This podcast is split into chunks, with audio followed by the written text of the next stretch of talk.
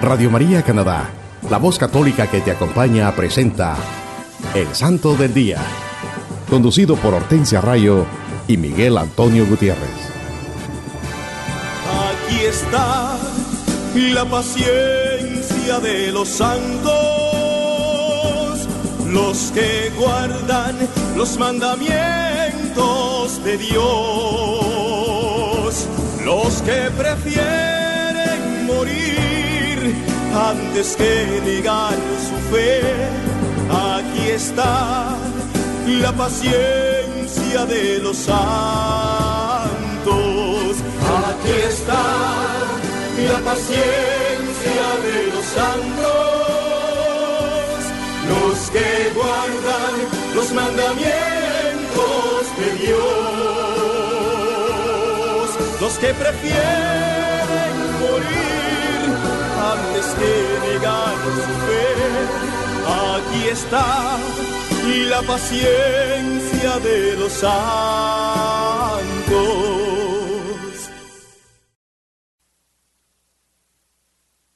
Hola hermanos, es una bendición estar de nuevo con ustedes compartiendo la vida de los santos de nuestra Iglesia Católica en su programa El Santo del Día. Les enviamos un cordial saludo desde Toronto a través de Radio María Canadá y los que nos escuchan en cualquier parte del mundo. También pueden ir a la internet y escribir radiomaria.ca diagonal SDD. Sí, hermanos, y con la bendición del Señor estamos de nuevo con ustedes. También tendremos nuestra habitual sesión de los siete minutos con Cristo para que nos pongamos en actitud de oración. Pidamos al Santo Espíritu que nos guíe y fortalezca y podamos reflexionar este mensaje iluminados con la luz de Cristo nuestro Señor y su palabra. Querido hermano y hermana que nos escuchas, ahí donde tú estás, te invito que pidamos por la intercesión de los santos que celebramos esta semana, para que nuestro Padre Todopoderoso derrame sus bendiciones sobre nosotros y nuestras familias, y nos conceda la gracia de una conversión verdadera, guiados por el Espíritu Santo, fuente infinita del amor de Dios, para que podamos experimentar el gozo de vivir en la plenitud con Cristo Jesús, que la Virgen Santísima nos cubra con su santo manto y nos lleve a la presencia de su amado Hijo Jesús. Amén. Sí, y le tenemos un programa lleno de bendiciones, ya que le estaremos hablando de los santos de nuestra Iglesia Católica que celebramos esta semana. Un programa evangelizador, porque este programa, hermanos, es de evangelizar. Nuestros santos son ejemplo de amor, de sacrificio y servicio por sus hermanos, por nosotros que somos el cuerpo místico de Cristo, la Iglesia. Y los santos también han sido esos fieles imitadores de nuestro Señor Jesucristo. Esta debe ser nuestra meta, nuestra aspiración, ser como ellos, verdaderos glorificadores de Jesucristo. El Catecismo de la Iglesia Católica nos dice en el numeral 1989. La primera obra de la gracia del Espíritu Santo es la conversión, que obra la justificación según el anuncio de Jesús al comienzo del Evangelio. Convertíos, porque el reino de los cielos está cerca. Movido por la gracia, el hombre se vuelve a Dios y se aparta del pecado, acogiendo así el perdón y la justicia de lo alto. La justificación no es sólo remisión de los pecados, sino también santificación y renovación del interior del hombre. Sí, hermanos, en nuestra iglesia hay una vida sobrenatural, y esta es la gracia. Es una vida interior que es invisible, sobrenatural y divina, y que nos la comunica el mismo Jesucristo. Cuando estamos en comunión con Cristo, podemos gozar de esta gracia santificante, que nos permite que Cristo viva en nosotros y nosotros vivamos en Él. El Espíritu Santo, con su gracia, nos lleva a la conversión. Él nos, Él nos mueve con su gracia para que podamos ser santificados y renovados desde nuestro interior. En este tiempo de cuaresma, hermanos, pidamos la intercesión de los santos para que podamos apartarnos del pecado y vivir en la gracia del Espíritu Santo, pidiendo perdón y confiando en la justicia de Dios. Nuestro Señor Jesucristo nos exhorta en este tiempo de cuaresma, convertíos porque el reino de los cielos está cerca.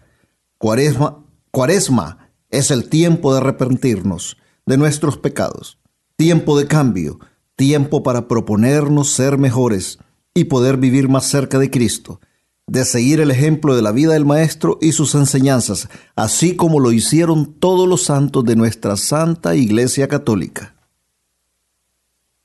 La cuaresma es tiempo de perdón, de reconciliación fraterna. Apartemos de nuestros corazones el odio, la envidia, el rencor, los resentimientos, los celos y todo aquello que Dios no quiere en nuestros corazones, en nuestras vidas. Así como los santos lo hicieron y lograron vivir en verdadera comunión con Jesucristo, también nosotros podemos en este tiempo de cuaresma entregar todo aquello que está en nuestros corazones y que no viene de Dios y pedir perdón y reconciliarnos con nuestro Padre Celestial. El 9 de marzo celebramos a Santa Francisca Romana, patrona de las viudas y los automovilistas.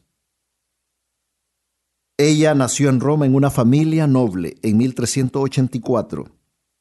Hortensia, ¿qué, qué te llama la atención de la vida de Santa Francisca Romana. ¿Puedes comentarnos algo, algo que realmente sobresalta en la vida de esta santa?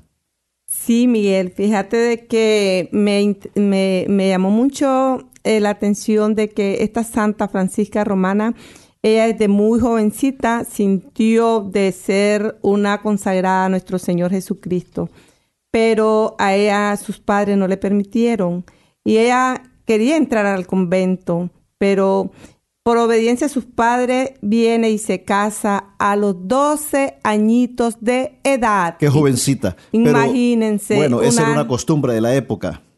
Una niña. Estando casada, llevó una vida muy piadosa y siempre cumplió sus ejercicios espirituales.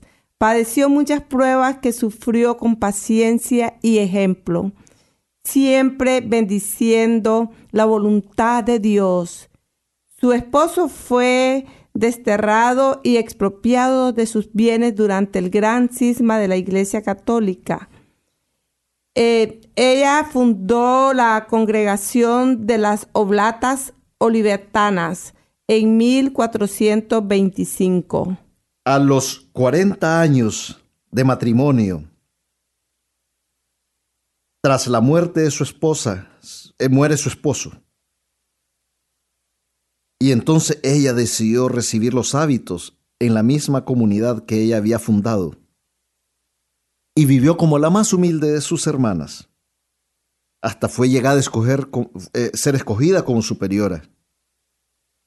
Ella al final, al final su vocación que tenía para servirle a Cristo, entregada totalmente como religiosa, por fin la pudo cumplir después de 40 años que ella fue obligada a casarse por un matrimonio de conveniencia. Bueno, eso eran parte de las costumbres de la época, como ya lo dije. A ella Dios le dio muchos dones de orden sobrenatural. Murió el 9 de marzo de 1440 y fue canonizada en 1608 por el Papa Paulo V. También el 9 de marzo celebramos a Santo Domingo Sabio, el patrono de los coristas. ¿Qué nos puedes decir, Hortensia, de Santo Domingo Sabio? Sí, fíjate que él solo tenía 15 años cuando él murió, murió bien jovencito, pero había alcanzado un alto grado de santidad. Fue pupilo de San Juan Bosco, quien lo amó como a un hijo. Imagínate, al lado de San Juan Bosco él. Tuvo un gran maestro, otro gran santo de nuestra, de nuestra iglesia católica, San Juan Bosco. Todos sabemos que San Juan Bosco dedicó su vida a ayudar a los jóvenes. Él fundó muchas casas para albergar jóvenes, educó a muchos jóvenes en la fe católica, un gran santo. Y Santo Domingo Sabio fue un pupilo de él. ¿Qué formación la de Santo Domingo Sabio? Él organizó, Santo Domingo Sabio organizó la compañía de la Inmaculada Concepción para ayudar a San Juan Bosco, para dirigir el oratorio.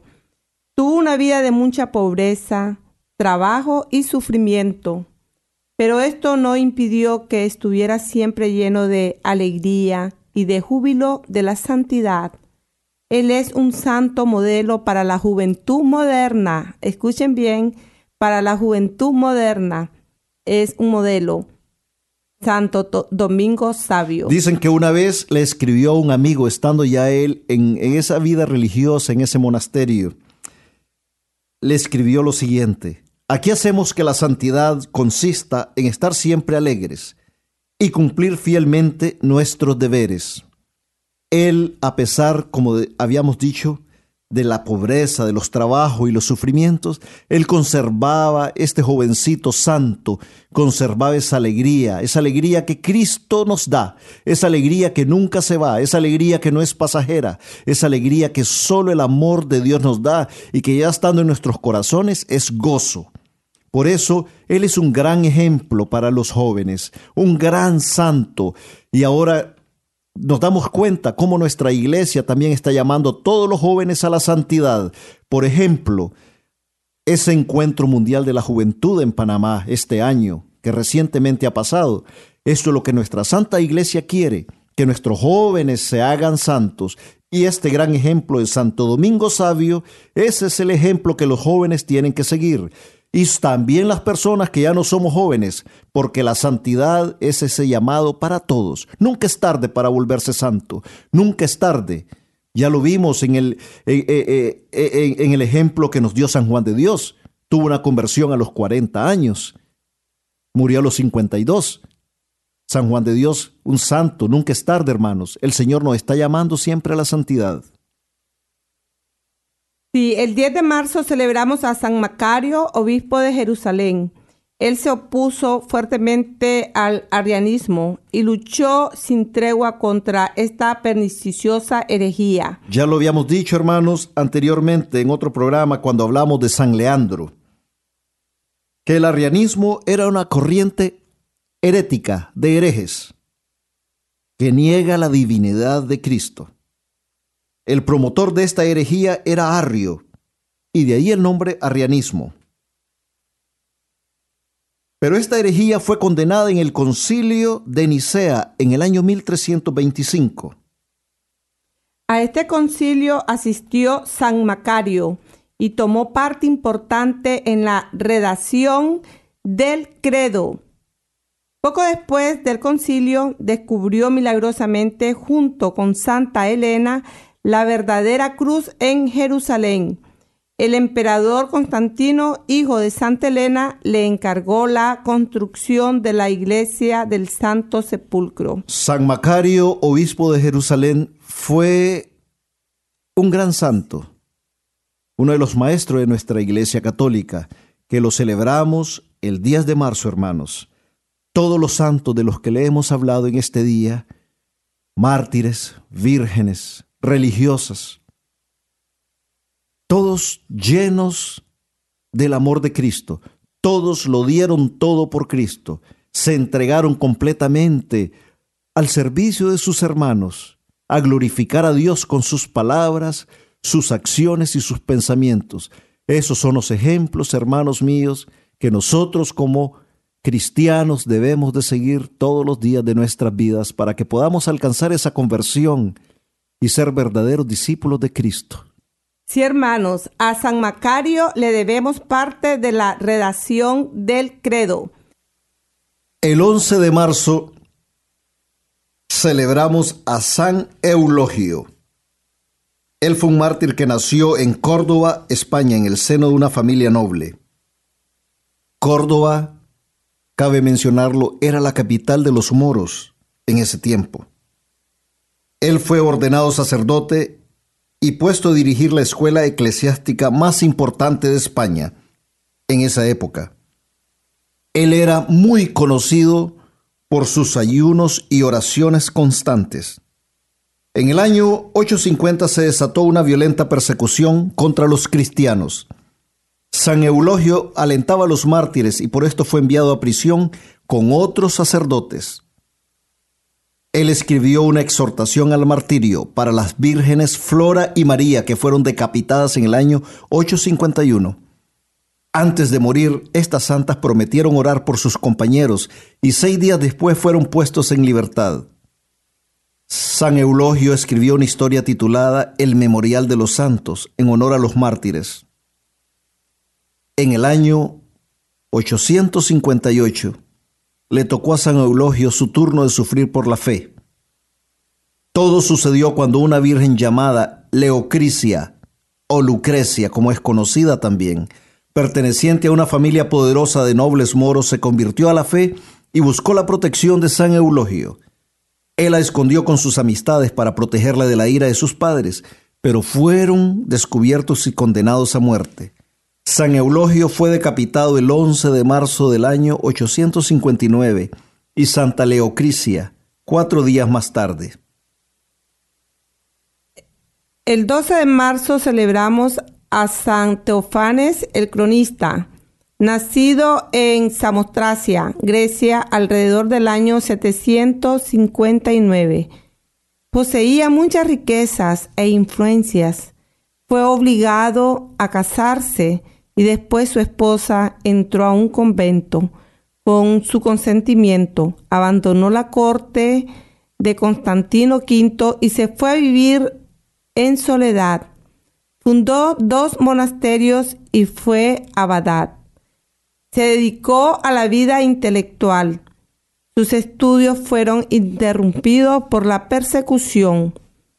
Fue puesto en prisión, exiliado y últimamente murió el 12 de marzo de 1817. Y debido a los malos tratos, San Teófanes mantuvo siempre su amor a Dios, a pesar de todas las dificultades que él padeció. Un gran ejemplo de perseverancia en la fe y el amor a nuestro Señor Jesucristo. Así es, hermanos. San Eulogio nos dio un gran ejemplo de oración, de penitencia, que nos viene, que nos viene muy como un, un mensaje directo en esta cuaresma, al igual también San Teófanes, el cronista, ejemplo de perseverancia en la fe y el amor a Jesucristo. Estos santos nos dan esos ejemplos, hermanos, cómo nosotros debemos tener esa disciplina espiritual de orar, de hacer penitencias, de hacer ayunos. El 13 de marzo celebramos a otros dos grandes santos de nuestra Iglesia Católica, los santos Rodrigo y Salomón. Rodrigo o Rodríguez, que también se le conoce, fue un sacerdote que vivió en el siglo IX en España, durante la dominación y persecución de los moros. Su historia nos dice que tuvo dos hermanos, uno que se había hecho musulmán y otro que abandonó la fe católica. Un día él intervino en una violenta pelea de los otros dos hermanos y fue golpeado por ellos hasta perder el conocimiento. Entonces el hermano que se había hecho musulmán lo llevó por las calles proclamando que su hermano Rodrigo había renunciado a Cristo.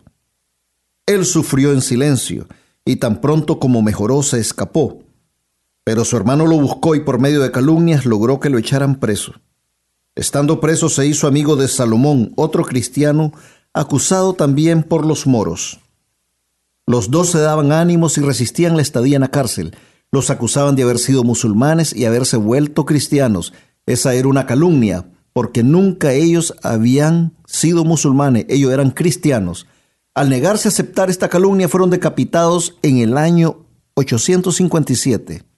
San Eulogio, que ya lo habíamos mencionado, que también sufriría el martirio más tarde, pudo ver sus cuerpos, el de Santo Rodrigo y Santo Salomón, sus cuerpos sin vida junto a un río. Las piedras de la orilla del río estaban enrojecidas con la sangre de los santos, pero fueron tiradas al río por los verdugos para evitar que los cristianos se las llevaran como reliquias. Qué ejemplo de valentía y amor a Jesucristo nos han dado estos santos Rodrigo y Salomón. Benditos sean. El 14 de marzo celebramos a Santa Matilde, la patrona de las reinas. Ella era hija de Teodorico, un conde alemán. A temprana edad fue llevada a un monasterio de Erfurt. Allí la cuidaba su abuela Maud quien era la abadesa del monasterio. Allí ella adquirió el amor al trabajo, las oraciones y las lecturas espirituales. Permaneció en el convento hasta que sus padres le dieron a matrimonio a Enrique el Cazador, llamado así por sus aficiones a los halcones. Enrique el Cazador, nos dice la historia, llegó a ser el rey de Alemania. Santa Matilde se hizo reina y llevó consigo muchas virtudes. Ya siendo reina visitaba y confortaba a los enfermos y afligidos, daba clase a los pobres, socorría a prisioneros y se esforzó por convertir a los pecadores. Y, y a los 23 años de matrimonio Miguel murió su esposo, entonces ella renunció a toda esa vida de reinado, de lujo, de vanidades del mundo un gran ejemplo Santa Matilde de que decidió llevar una vida austera y llena de, de entrega al Señor, renunciando a todas esas vanidades, a todas las riquezas, a todo aquello material que muchas veces a todos nosotros nos distraen en este mundo, pero ella tenía su vocación y era servir a Cristo y desprenderse de todas esas riquezas. Sí, ella tuvo tres hijos, Otto, que fue emperador, Enrique Duque de Bavaria que, y San Bruno, arzobispo de Colonia. Sus hijos, Otto y Enrique, se enamistaron por querer los dos la corona de Alemania. La reina favoreció a Otto. Estos dos hijos la hicieron sufrir una gran persecución. Murió en el año 968 ya lo habíamos dicho, Santa Matilde, una gran santa, que a pesar de todos los bienes materiales que tenía, no se apegó a ellos y no impidieron que ayudara a sus hermanos en necesidad. Al contrario, usó todas esas riquezas de ella para ayudar a los pobres, a los necesitados.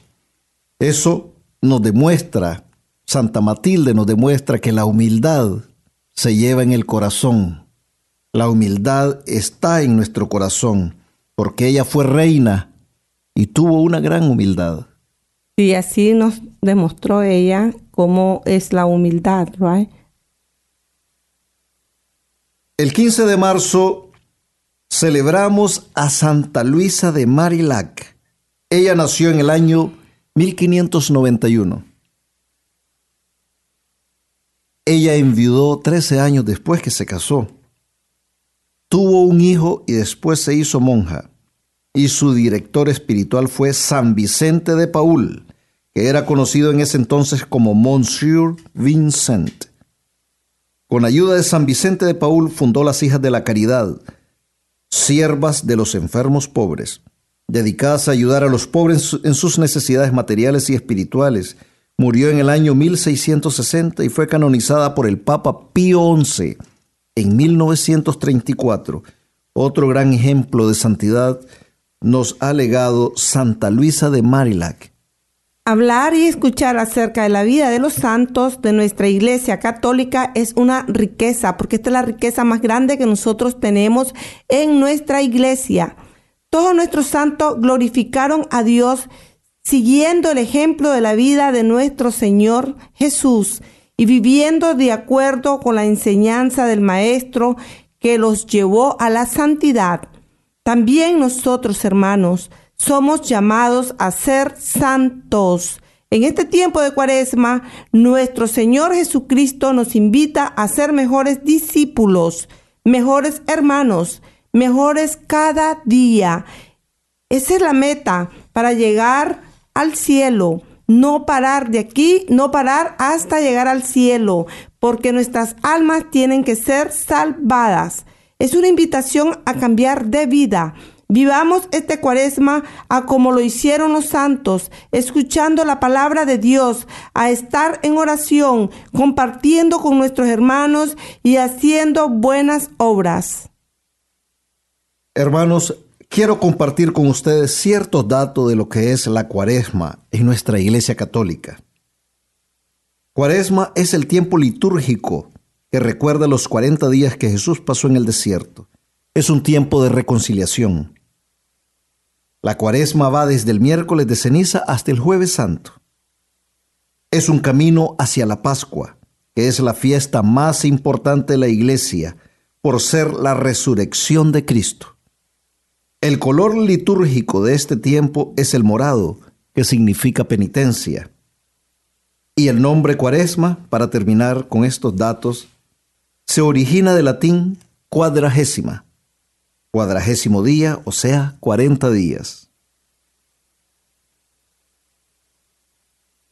Les dejamos con un bello canto y enseguida volvemos con más de su programa El Santo del Día y Siete Minutos con Cristo.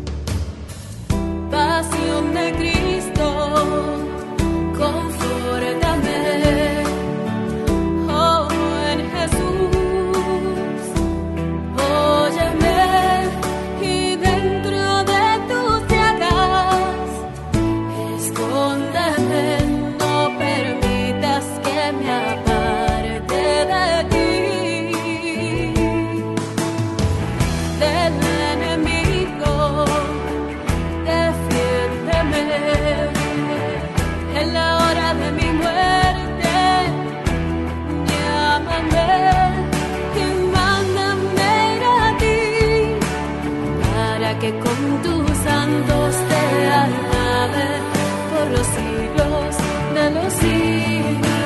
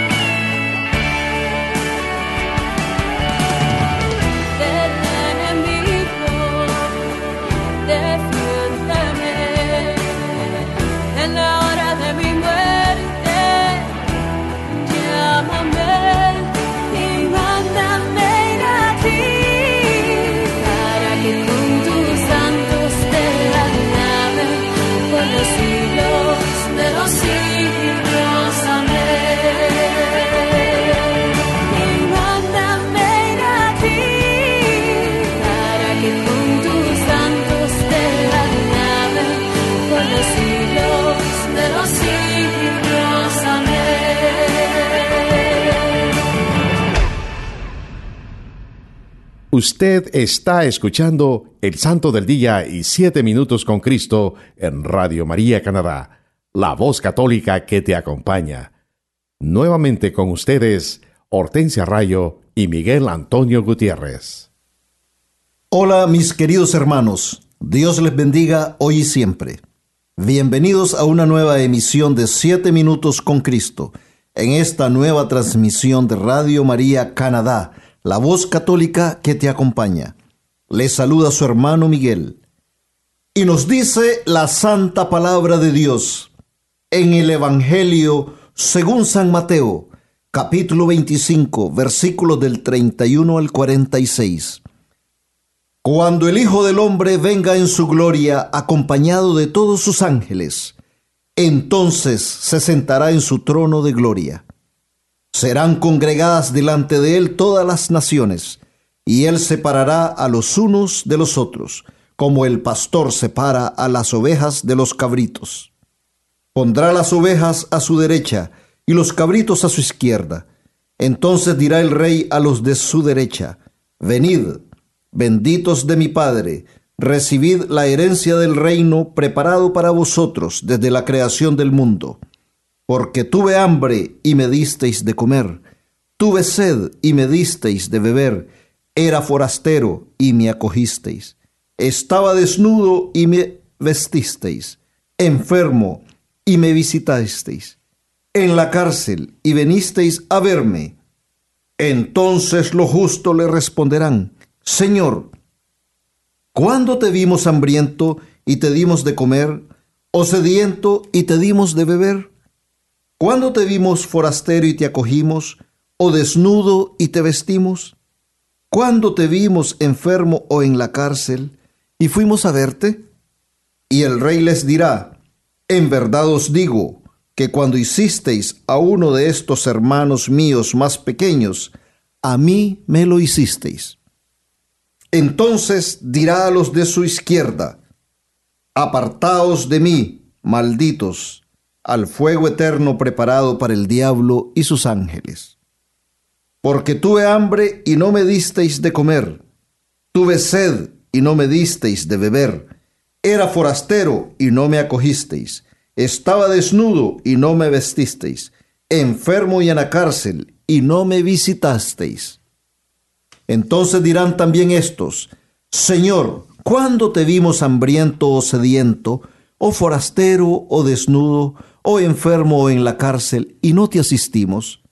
Y él entonces les responderá, en verdad os digo que cuando dejasteis de hacer con uno de estos más pequeños, también conmigo dejasteis de hacerlo. E irán estos a un castigo eterno, y los justos a una vida eterna. Palabra de Dios. Te alabamos, Señor. Hermanos, que nuestro Padre Celestial les bendiga hoy y siempre que el infinito amor y la divina misericordia de nuestro Señor Jesucristo llene nuestros corazones y el Santo Espíritu de Dios descienda sobre todos nosotros y nos llene con su gracia, para que en este tiempo de cuaresma podamos reconocer nuestros pecados y sentir arrepentimiento de haber ofendido a Dios y pedir el perdón por todas estas ofensas, para poder reconciliarnos con, con el Padre Eterno Roguemos a nuestra Madre Santísima, la Virgen María, que interceda ante nuestro Señor Jesucristo por todos nosotros y nos cubra con su santo manto todos los días de nuestra vida, para que podamos glorificar a Dios, siguiendo el ejemplo de nuestro Señor Jesucristo, siempre guiados y fortalecidos por el Espíritu Santo. En esta bendita y santa palabra que nos regala el Evangelio de San Mateo en este día, Cristo nos invita a mejorar nuestra vida, prácticamente a hacer cambios en nuestras vidas que nos conducirán a Él. Esto significa a tener una mejor actitud y comunicación con nuestros hermanos. Esto es que reflexionemos en todas nuestras acciones con respecto a nuestros hermanos. En este tiempo de cuaresma, Jesucristo nos invita a hacer cambios en nuestras vidas para que podamos lograr esa conversión interior en nuestro corazón y nuestras mentes, que podamos renacer de nuevo en hombres y mujeres que posean esas actitudes cristianas necesarias en nuestras vidas para poder lograr la salvación que Él nos promete y que Él quiere darnos. Hermanos míos, todo esto conlleva a cambiar nuestra conducta y nuestro comportamiento. Tenemos que experimentar el, el, arrepentimiento por todas las veces que le hemos faltado a Dios y a nuestros hermanos. Porque todos los días, hermanos míos, cometemos esos pecados de pensamiento, de palabra, obra, omisión. Entonces, cuando nosotros reflexionemos en todas estas actitudes que no agradan a Cristo, es cuando lograremos arrancar y sacar de nuestros corazones todo ese rencor, todo ese odio, celos, envidia, resentimientos que no nos permiten acercarnos a Dios, que no nos permiten volver a Él. Vivamos este tiempo de cuaresma proponiéndonos a dar estos cuatro pasos. Primero, arrepentirnos de nuestros pecados y reconciliarnos con Dios en el sacramento de la confesión.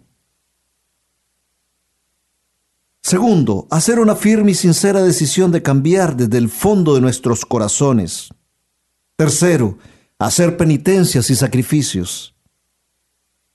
Y cuarto, entregándonos a la oración, a esa comunicación, a esa a ese momento íntimo que podemos estar con el Señor y hablarle con toda confianza, porque Él nos escucha, y dejar también un silencio después de nuestra oración para permitirle al Señor que nos hable y permitirnos nosotros a escuchar su voz.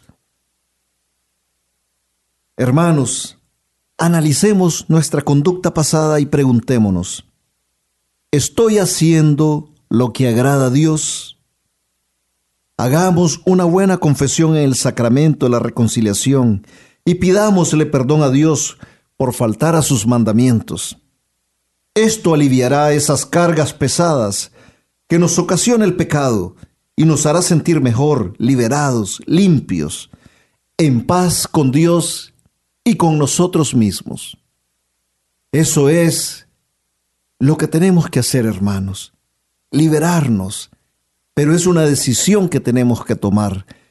Es ese momento de decir, sí Señor, aquí estoy arrepentido, perdóname, te prometo que no volveré a caer en esos pecados. Tomemos, hermanos, esa decisión de cambiar y no volver a caer en esas ofensas que le damos a Dios.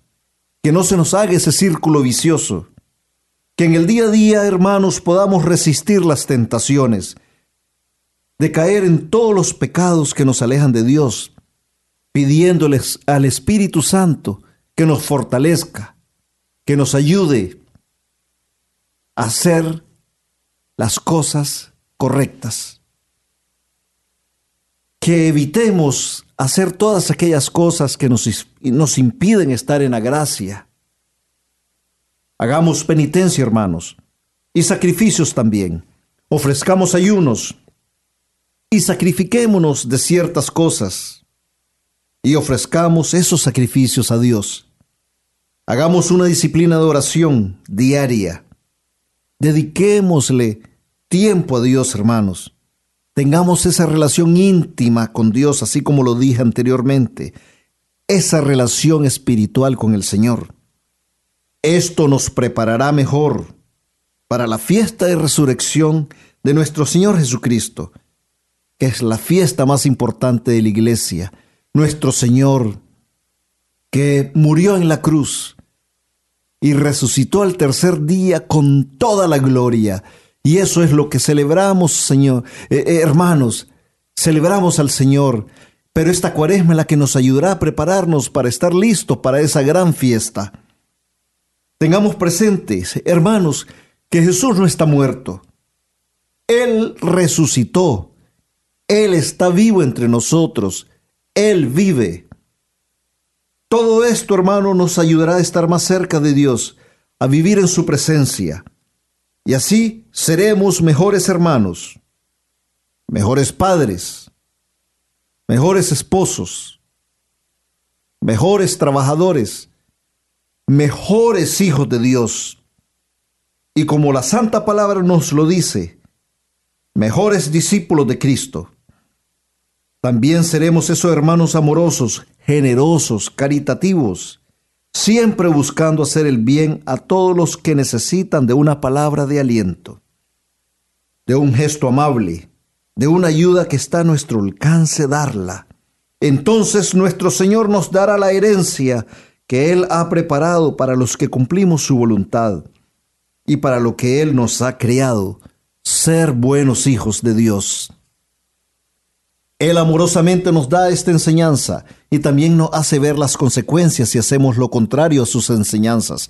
Seremos enviados al fuego eterno, preparado para los que no obedecieron, para los que no obedecen la voluntad de Dios.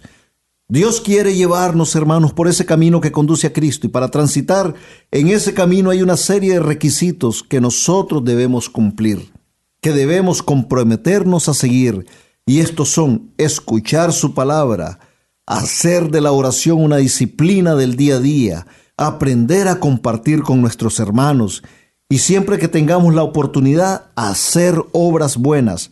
La santa palabra de Dios nos lo dice en la primera carta de San Juan, capítulo 4, versículo 20. Y si alguno dice, yo amo a Dios y aborrece a su hermano, es mentiroso. Pues el que no ama a su hermano a quien ha visto, ¿cómo puede amar a Dios a quien no ha visto? Palabra de Dios. Te alabamos, Señor. Cuando el Rey de Reyes y Señor de Señores venga en su gloria acompañado de todos sus ángeles, Él quiere que todos estemos en el grupo de los que van a recibir la herencia del reino, que nos ha sido preparado para nosotros desde la creación del mundo. Nosotros fuimos creados para eso, para recibir esa hermosa herencia que Dios tiene preparada para nosotros. Pero para ser parte de ese reino de amor y luz, primero tenemos que cumplir la voluntad y los mandamientos de Dios. Tenemos primero que abrazar nuestra cruz con alegría, a morir a nosotros mismos, al pecado, y resucitar a una vida nueva, a una vida donde Dios es el número uno para nosotros. Dios quiere que sigamos el ejemplo de su amadísimo Hijo, nuestro Señor Jesucristo, que es justo, que es santo, que es bueno, misericordioso, y nos da su amor sin condiciones. Así también Él quiere que nosotros seamos con nuestros hermanos, porque Él lo dice claramente en esta santa palabra. Cuando tú le haces un bien a tu hermano, me lo haces a mí.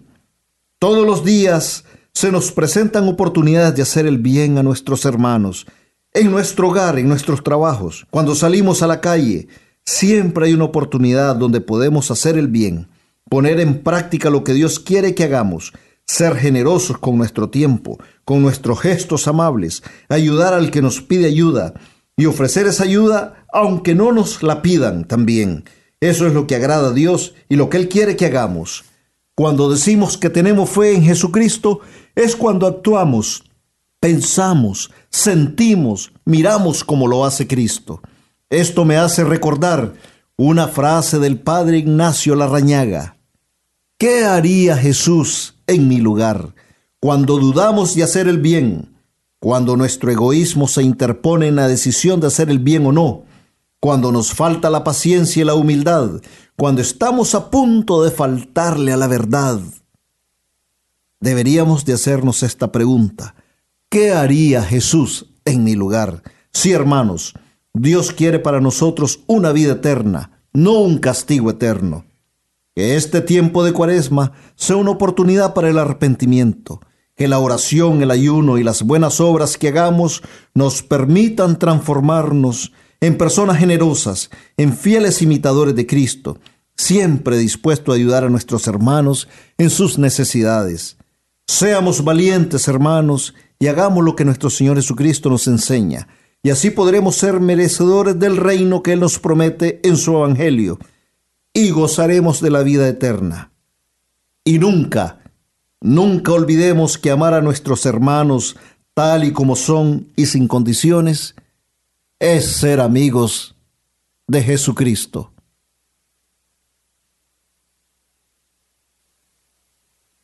Muchas gracias por acompañarnos y recuerden seguir en sintonía de todos los programas de nuestra emisora Radio María Canadá, la voz católica que te acompaña.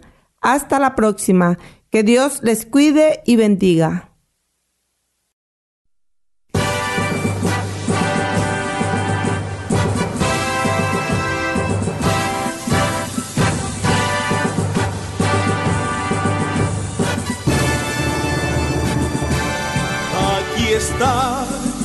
La paciencia de los santos, los que guardan los mandamientos de Dios, los que prefieren morir antes que negar su fe. Aquí está la paciencia de los santos. Usted escuchó El Santo del Día y Siete Minutos con Cristo, conducido por Hortensia Rayo y Miguel Antonio Gutiérrez, en Radio María Canadá, la voz católica que te acompaña. Los que prefieren morir antes que negar su fe, aquí está la paciencia de los santos.